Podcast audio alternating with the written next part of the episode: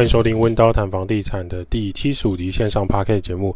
现在时间是二零二一年的九月十三号的下午两点。我是温刀小明一八八。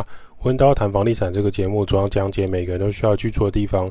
你每天就是要回家，不管这是租房子、买房子、住在爸妈家、亲戚家，总之关于租住家相关议题都值得被讨论。每个人都值得拥有更好的居住品质。温刀是一个租赁管理公司，我们业项目有帮屋主代租代管理。包租代管、装潢设计、装修工程、布置软装设计，有官方网站 IGFB 供大家去做连结。台风大雨之后，灿树来了，大家还好吗？屋顶检查一下，屋顶上面的水泥看一下，木板有维修孔的打开看一下。外墙检查，瓷砖检查，阳台排水孔，请确认它还有没有呼吸啊。顶楼出租啊，外墙的检查，外围巡一下。庭院的树木，你的露台、你的排水孔上面有没有树叶或者泥沙？抽水马达还在吗？它的状况如何？平常在那边给关咔嚓咔的声音是不是还在？这些马达的声音都是证明它还活着。这些风雨过后的检查，如果做了以后，对自己未来是会比较有保障啦。或许你会觉得，哎，这次台风好像只有切过台湾东部，它怕了我们中央山脉护国山神。啊，纵使如此，这个瞬间雨量呢还是很惊人的。适时的检查你家的排水系统，清除一下落叶或者泥沙，可以让我们房屋使用年限再拉长，不用因为担下雨啊就很担心或提心吊胆。那这些巡视都很重要。那这种风雨检查呢，我们过去有个经验啊，就是某一个屋主他是住公寓，那他的楼梯间台风过后有些小淹水。那种楼梯梯间地区，它其实是没有排水孔的，它顶多是做到有一点斜坡，让水会自然导出你的铁门外面。那因为外面都已经淹水了，水水就淹进到一楼梯间，然后淹到马达。从外面冲水进来的公寓一楼，公寓一楼通常会堆放什么？金炉啦、脚踏车、邻居停二十九年的机车，还有扫把、畚斗、灯管，杂物都飘起来了，还有一些落叶。那等这些大水大雨退去之后，还算是可以清洁的部分，你至少拿扫把、刷子、抹布，还可以帮我把一楼梯间弄干净。那比较严重的事情来了，一楼淹水之后呢，公寓二楼、三楼、四楼、五楼顶加忽然反映一件事情，就是屋内为什么停水了？那是台风来会停水，大家小时候有这样的经验，所以不知道怎么办，心想啊，应该是台风影响吧。四八四台水又出包了，就没有人在意这件事情。那等到风雨呢退去后的当天凌晨，就有邻居发现，诶，怎么我们家还是停水？于是呢，就打给那个台水的客服专线询问一下，请问这一区的停水到底要等到什么时候才会好呢？台水的小姐也很紧张，仔细的确认一番，发现，诶，没有停水通知，也没有其他邻近的住户或是巷弄在反映这个水源问题。或许要等明天或后天才能派人员前往检查。那邻居他去问了其他间，哎，也都没有水。他想说算了，那他愿意去便利商店买瓶装水，不然家里的水源要用完了。下楼以后觉得，哎，公寓梯间的一楼怎么这么安静？水势退去之后，过往上楼梯，公寓梯间都会听到很大的机器运转声音啊，呲呲呲，唰唰，呲呲呲，惊觉啊，原来一楼的抽水马达。该不会因为水淹上来已经挂了吧？赶紧打电话给水电呢，打给水电师傅。水电师傅下午抵达，发现诶，抽水马达已经坏掉了，它已经没有在运作了。那因为这个淹水的关系，它的泥沙直接卷入机器内部。那这颗马达已经装了六年多，如果啊只是脏水就没有淹过它就还好，它下面还有垫一块木板。可是看一下它的内部零件拆开来都还有水。那这种泡过水的产品，基本上也没有人会保固，那维修也没这么容易，就建议住户呢通知其他住户要更换抽水马达。那水电师傅也有顺便去检查顶楼水塔内的马达。为什么这时候大家会想说，为什么要通知其他的住户呢？那原因是因为这个抽水马达属于公共设施啊，应该要由全栋住户来分摊抽水马达的费用。而拆除旧马达和丢弃，还有安置新马达，绝对不是两百元、五百元、一千块就可以处理的事情。如果你敢开这个价码给水电呢，保证没有水电呢会帮你处理这件事情。因为原厂的马达处理起来至少四千五百块，连工带料，这个还是不保证品牌，不保证马力。如果你要挑好一点的日本马达，马力十足的，至少六千块，成本不为过。公寓分摊下来，一户大概八百到一千块来计算是比较合理的价格。单一户换这个马达，可能他负担稍微大了一点。那这个邻居算是很热心，他发现没有水之后，赶快请水电人来，挨家挨户的按门铃。那种住户不愿意相信的，可以直接下楼来看，水电还在现场。于是呢，超过四分之三的住户愿意更换马达和支付费用。这个邻居二话不说就说：“哎，师傅，你先更换吧。”那剩下两三户，我再找时间询问，可能去上班或是回乡下不在家，那我们每一户就大概出九百块，还不至于我这一户会亏钱。那整户呢，已经二十四小时都没有没有水用了，大家太太辛苦了。我们家呢，马桶跟水槽都已经要发臭了，就是水电就帮他们更换掉这个抽水马达。哎，马达换好之后开始运转，水水塔就开始注水，各户就开始有水可以用了。所以台风过后，并不是一定是供的管线有状况，可能是你们这栋大楼抽水马达挂了，它没有办法抽水到顶楼，你可能就没有水可以用。那讲到这种公共设备的部分呢、这种老公寓设施还有一些纠纷呢，这个水电师傅当时这样的判断呢是对的。过去他一定也在这件事情上吃瘪过。我以前也遇过一个不可理喻的公寓案子。他是一楼跟二楼的邻居，他不愿意配合要更换马达。他说：“我们家在一楼，我不太需要抽水马达，水塔我也没在用，反正我就是抬水进来的水直接抽进我屋内就好。那抬水的管路呢，可以直接进来我家，我也不需要再花钱。你去找其他邻居，不要找我。”那二楼邻居呢，就说：“我自己在窗边有装一个小马达，我连开关都装好了。以后你们要洗水塔、梯间要打扫，都不要来找我们家。”我们各过各的生活，这种情况下，不知道各位有没有遇过？我真的遇过。那水电师傅的建议是正确的。这种公有设备、公共设备是属于大家一起使用的东西。假设金额比较大的，你说什么踢建一个灯泡两百块就算了，建一个马达就是六千、七千、八千的。如果水电师傅和住户啊都不要轻易的答应要来更换，万一实际上这边公寓的邻居，关系不稳定，收不到款项的追点要怎么办？做佛心，累积功德。那买马达的这个钱，难道水电师傅先垫吗？还是说水电师傅要你们不付钱，我就拆下来带走，你们自己处理？或是说呢，如果其中一个邻居，因为他代表大家来询问，就他必须代表大家来支付马达费用的话，下一次你是这个住户，你还会再管这个公共设备的事情吗？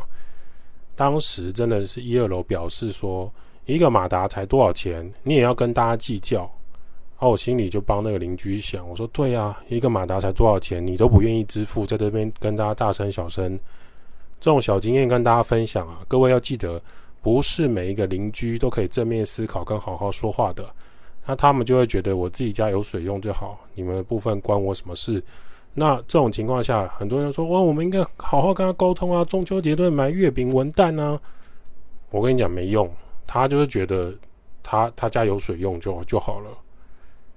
OK，那今天来跟大家聊另外一个东西，就是台中市地区发展。台中市的蛋黄区是在哪一块呢？请大家思考一下，你觉得台中市的蛋黄区位在哪里？假设这个问题出现在二十年前，你访问路人的话，因为那时候网络还没有这么普遍，那大部分人会回答你说台中火车站区域吧，蛋黄区肯定是在台中市的中区啊。可是各位去看看现在二零二一年的台中市，不知道从哪一年开始，台中人慢慢不太喜欢往台中市的市区中区跑了，这是为什么呢？这要从很早期的台中市中区开始说起。当时的台中市火车站很热闹，台中回家头的发展，从大型百货商业大楼盖起来之后，住办混合，大型戏院、小型戏院、二轮戏院等人口络绎不绝。后来呢，慢慢因为市政府的都市计划有一些调整，早期开发的老街区慢慢无法再衔接现在新时代的想法，还有交通的规定，逐渐的萧条。而这个早期开发的区域开发很早，取得土地的家族呢，并无法放弃过去的荣耀，有点像是现在的台北市士林区的状况了。那祖先留下来的所有权啊，继承、买卖、分割，就会变成很复杂的所有权状态。可能看起来是一一户，可是他可能有二十几个人共同持有，那自然而然要团结更新就相当的困难。那我们现在走在这个台中火车站附近，你会发现其实有很多古色古香的公寓建筑。那我们都常常在讲，就是呃一个房子的故事啊，是由住在里面的人来谱写的。那今天像这个窗户破了，没有人住，也没有人维修，还有这种二十啊十几年的那种牌坊，手写的牌坊或老招牌，当时还是用画的来画那个刊布跟墙面，这种手写的是一种时代的讯息。例如说，夹在那种大楼中间的一间小庙或者小的公寓，在台中市的中区，你很容易发现这样的画面。你用摄影来说的话，它是一个很棒的题材。那这样的都市更新呢，对于早期住在那边的人就会有不不一样的想法了。你试想，如果你是很早期在这边拥有这个土地的屋主，那今天交通交通部跟你说，我要把这个单向的街道啊扩充成四线道，那请你搬走，那我们会补助你公告土地限价，还有房屋限值的金额，请问你愿意吗？你一定不愿意。那往往地主跟屋主会觉得，这个街道扩编，却要牺牲我祖先留下来的土地，我不愿意啊！而且你还是用公告现值，怎么不是用现在实价登录的买卖价格来跟我收呢？再来，有一些房子啊，并不是因为价格问题，而是他们有太多太多的共同持有人。举例来说，可能一楼是店面是大伯的，二楼是姑姑的，三楼是四叔。四楼是舅舅，要搬到纽西兰了，没人住。五楼是大学毕业的孙女在住，跟她朋友。这种情况下，你要怎么跟他谈都更跟交通计划？难上加难。全家人往往连农历年都不见得可以坐下来吃一顿饭了，大家怎么去讨论这个都更议题呢？另外一个原因是，呃，人口数的增加。当一个地点的他的生活发展迅速的时候，首当其冲的就是住宿不够。大家都想要住在台中市中区的那个繁华年代，人太多不够住怎么办？自然而然就会往外扩张。于是北区、西区、东区、南区都有重大建设和铺设公寓。接着呢，又满了，你就会想要往北屯、太平、西屯、南屯整体建案提升。人多这个推力增加之后，随之而来的就是市场跟医院不足，只好市场跟医院再往外拓展跟更新。所以各种便利的生活机能会随着医院还有市场去做延伸，就带动了区域发展。而建商在中区谈半天，我弄不到土地，我就开始从荒草区域土地来谈起。那这种无生活机能的区域，当时的取得成本是比较低的。现在台中人绝对不会这样子的感觉，说：“哎，原来以前西屯区是可以这样子的。”那当时呢，当时的西屯区，老台中人都知道，过去的西屯区除了它是交通比较便利之外，它荒草一片啊，没有生活机能的区域。光是人口，现在的西屯区就比以前增加许多。还有一个关键原因就是中区的人太多，市政府老旧不敷使用，车站也老旧，那门口又有很多，嗯，然后大家知道的哦，街道呢无法改善。政府就会开始推动西屯跟南屯区的计划，就是第七期的市地重划。当你开车、骑车在七期附近，你就会发现，哎，这边的街道好像比较方正、有条理，盖起来大楼有点像国外，而不是五条马路汇集在一处。这边走过来又换一条路名的这种状况，拥挤感。当时政府的想法是，我想要建立一个中区之外的重镇区域。之所以会往左边发展，所以往右边是山呢、啊。因为国道一号台七四线经过就是左边这个区域，依然可以连接南来北往的连接，加上台中客运业者的交通集散地往西边移动，对台中人来说，这一区并不陌生。接着就是市政府机关和商业大楼的建案全新打造，全新的市政府落成，在没有太多阻力的情况下，政府跟建商更愿意在这一块区域投入资金发展。中区是不是因此就没有人潮？倒也不至于了。东南亚朋友跟外籍工作者在自己国家的习惯就是，铁路交通是重要的集合枢纽，而台中火车站就是一个很方便的南来北往交流的区域。在这个地方有厕所、有冷气、有座位，而且很多自己的朋友都在这里。台中第一广场现在颇具东南亚风味啊，你不觉得吗？有一些店家应运而生啊，通讯行、东南亚小吃、银行开始新的兑换服务，东南亚舶来品的商店、手表、手机、通讯行在台中火车站附近非常的多，而且交易频繁。据说在台湾不要的手机，他们拿回去会。呃，可以卖很高的价钱，就是这样子，一支一支拿回去的话，他们可以赚到不错的收入。对早期发展的台中人来说，这一区台中市中区可能是旧的市容，但对于这些移工、外籍移工在台湾工作的人来讲，有一块自己文化的集散地，其实还算方便。另外是老屋活化，年轻人回到自己台中想要开业的心情，也让中区成立一些优质小店、文青商店、文具店。或是伴手礼集团、拉面店插旗在这里，你也会发现，像咖啡店或饮料店不少，连锁民宿跟小型饭店、民宿也都落地在中区。某方面来讲，也是因为刺激观光的方式。那这边的屋主呢，既然不愿意更新，也不愿意卖，那我们租店面、租大楼总是办得到的吧？这一点对政府来说也是利多。就是我其实也觉得中部很棘手，中区很棘手。那是不是还有其他运用的可能呢？就让这些文创团队去发展看看，包含台中火车站的外墙更新，还有迁新站的计划，其实也是讨论很多年，他们最后才动作的。那么民间建筑如果动不了，是不是可以从一些官方土地，还有日治时期留下来的古迹做处理呢？看到很多台北跟台南市政府的一些政绩啊，其实也蛮刺激这个中部的长官啊。那纷纷把一些古迹释出，想要创造一些政绩，看起来台中应该可以调节调整些什么，就是结合这种设计啊，还有文创的议题，例如台中酒厂、台中市役所、市长官邸、第二市场、演武场，这些整修之后的变化不少，可以在假日办活动，假日吸引一些音乐跟文化的产业进驻，至少不要放置 play 放置不动。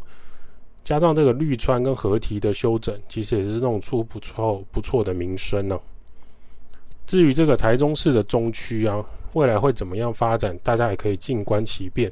原因是这种传统的加强砖造，还有 RC 钢筋混凝土，它的建筑物使用年限本来最长就是五十年，接下来可能真的再撑三十年都不更新是有困难的啦。那官方土地更新是没问题，那私有土地怎么办呢？